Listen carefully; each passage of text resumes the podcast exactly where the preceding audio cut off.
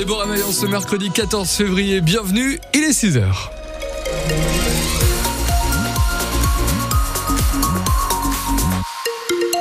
Voici vos actus chez vous avec des nuages. Ce matin, des éclaircies cet après-midi, 16 degrés hein, pour les températures maxi. Alors que tout se passe bien à l'heure actuelle sur euh, vos routes, on va faire le point en direct avec vous dans un instant. Arnaud la FNSEA et les jeunes agriculteurs satisfaits mais toujours prudents après leur réunion avec Gabriel Attal hier soir à Paris. Oui, le Premier ministre s'engage à les recevoir chaque mois après le Salon de l'agriculture pour faire le point sur l'application des mesures en faveur de la profession. On va voir tout à l'heure avec notre invité Mathieu Fèvre des jeunes agriculteurs de Côte d'Or ce qu'il en pense. Il nous rejoint à 7h30. L'une des mesures emblématiques promises par le gouvernement, c'est la suspension du plan Ecofito pour réduire de moitié l'usage des pesticides. Une décision en dépit du bon sens pour euh, nos apiculteurs bourguignons qui ont bien du mal à se faire entendre face au lobby des grandes cultures. Fabrice Dapo exerce à Ladois-Sérigny la 350 colonies d'abeilles entre le Beaunois et l'Autunois. Dimitri Morgado, vous l'avez rencontré. Fabrice Dapo adore son métier, mais il le dit, plus les années passent, plus il est inquiet pour ses abeilles. Les abeilles ont vécu euh, des millions d'années hein, toutes seules, et depuis 30 ans, euh, c'est la débandade. Et oui, la débandade à cause euh, notamment du réchauffement climatique d'abord, mais aussi à cause des pesticides utilisés par une partie des agriculteurs. Un exemple concret sur le colza traité.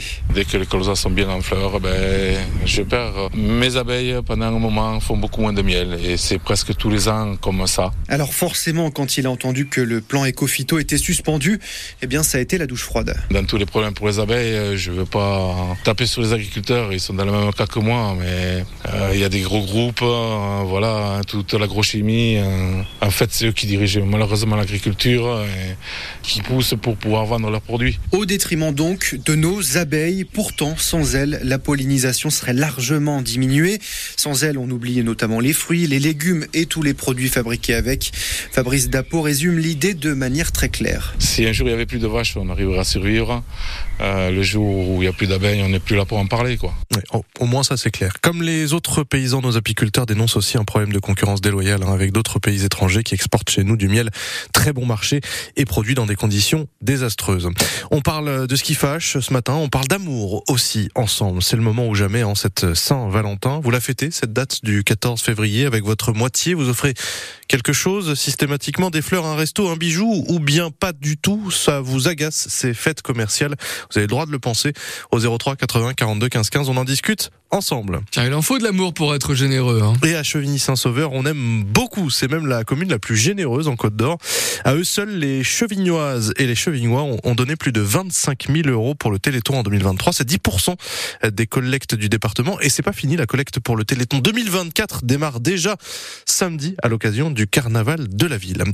La grève des contrôleurs SNCF ce week-end pour le début des vacances scolaires en Bourgogne. La CGT cheminot et Sudrail sont à l'origine du mouvement pour réclamer des hausses de salaire et une meilleure prise en compte des fins de carrière.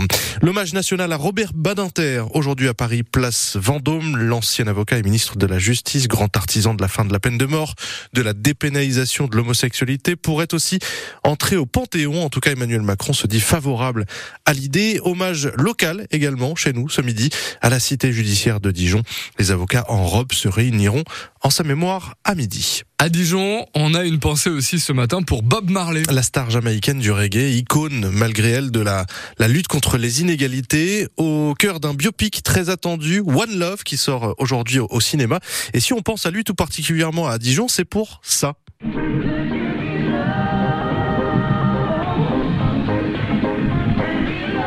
L'enregistrement, c'est vrai, laisse à désirer, mais ce que vous entendez, c'est euh, bien sûr la chanson Could You Be Loved, euh, chantée par Bob Marley au stade Gaston Gérard. On est le 5 juin 1980, moins d'un an avant sa disparition. Concert un peu improbable, calé entre deux dates, à Munich et Milan. 10 000 bourguignons sont là pour y assister. Tout se passe parfaitement bien pour l'organisateur de l'événement, Daniel Linueza. Il a 78 ans aujourd'hui. Il se souvient quand même que quelques jours plus tard, il est convoqué dans le bureau du maire de l'époque, Robert Ben, je suis allé voir Robert Poujade et il m'a dit écoutez, Linueza, j'ai eu des échos, c'est très très bien passé, vous avez rendu les lieux dans un état impeccable, mais nous ne pourrons pas renouveler l'expérience. Ah ben pourquoi? Puisque ça s'est bien passé, eh ben, je vais vous montrer, voilà, sur le bureau, il y a une pétition de 102 médecins et chirurgiens nous indiquant que ça avait posé beaucoup de problèmes à l'hôpital parce que les patients ne voulaient pas aller se coucher, ils étaient tous aux fenêtres à danser avec Bob Marley. Donc, euh, je dis, ben, ils ont dû prendre un peu de plaisir, voilà, tant mieux. Oui, mais malheureusement, euh, vous comprendrez qu'on ne peut pas renouveler une, une expérience pareille parce que là, je vais avoir tout le monde sur le dos. Et depuis, il n'y a plus jamais eu de concert au Parc des Sports. Et la grande tournée européenne de Bob Marley s'arrêtera quelques semaines plus tard. Le chanteur, trop diminué par son cancer, il meurt finalement à Miami le 11 mai 1981 à l'âge de 36 ans. La fin programmée du permis de conduire papier. Le papier rose ou le format carte bleue vont disparaître peu à peu au profit d'un format numérique. C'est facile à ranger, hein, ça se met directement dans le téléphone portable. L'expérimentation menée jusque-là dans trois départements devient une mesure généralisée et d'ici quelques semaines, donc, il suffira de demander son permis dématérialisé en ligne. Euh, seule condition pour cela, disposer déjà d'une carte d'identité électronique. Je précise que ce passage au numérique n'est pas du tout obligatoire.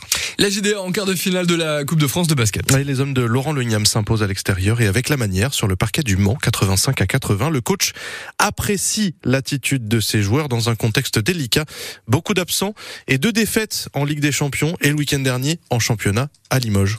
C'était un match euh, à la vie à la mort, puisqu'on savait qu'après ce match, on, continuait l'aventure en coupe, soit on était éliminé. Euh, contre une équipe du Mans qui avait passé 25 points à, Chalon, qui jouait à domicile, donc qui enchaînait à domicile deux matchs. Donc euh, je pense de leur côté moins de fatigue. Mais il fallait qu'on réagisse après, on va dire, le, match à, Limoges, où, ce qui m'avait fortement déplu, c'était les attitudes, surtout le résultat en lui-même. On était diminué, on a joué à 7. Victoire ou défaite, le plus important c'était de retrouver nos valeurs et accepter le début du match où on n'y est pas. Mis à part ces, ces 5-6 minutes-là, après on a, retrouvé vraiment à la fois de la densité euh, défensive et offensivement, on finit à presque 60% au tir. C'est juste le bémol, c'est nos balles perdues qui nous empêchent d'avoir plus de possession.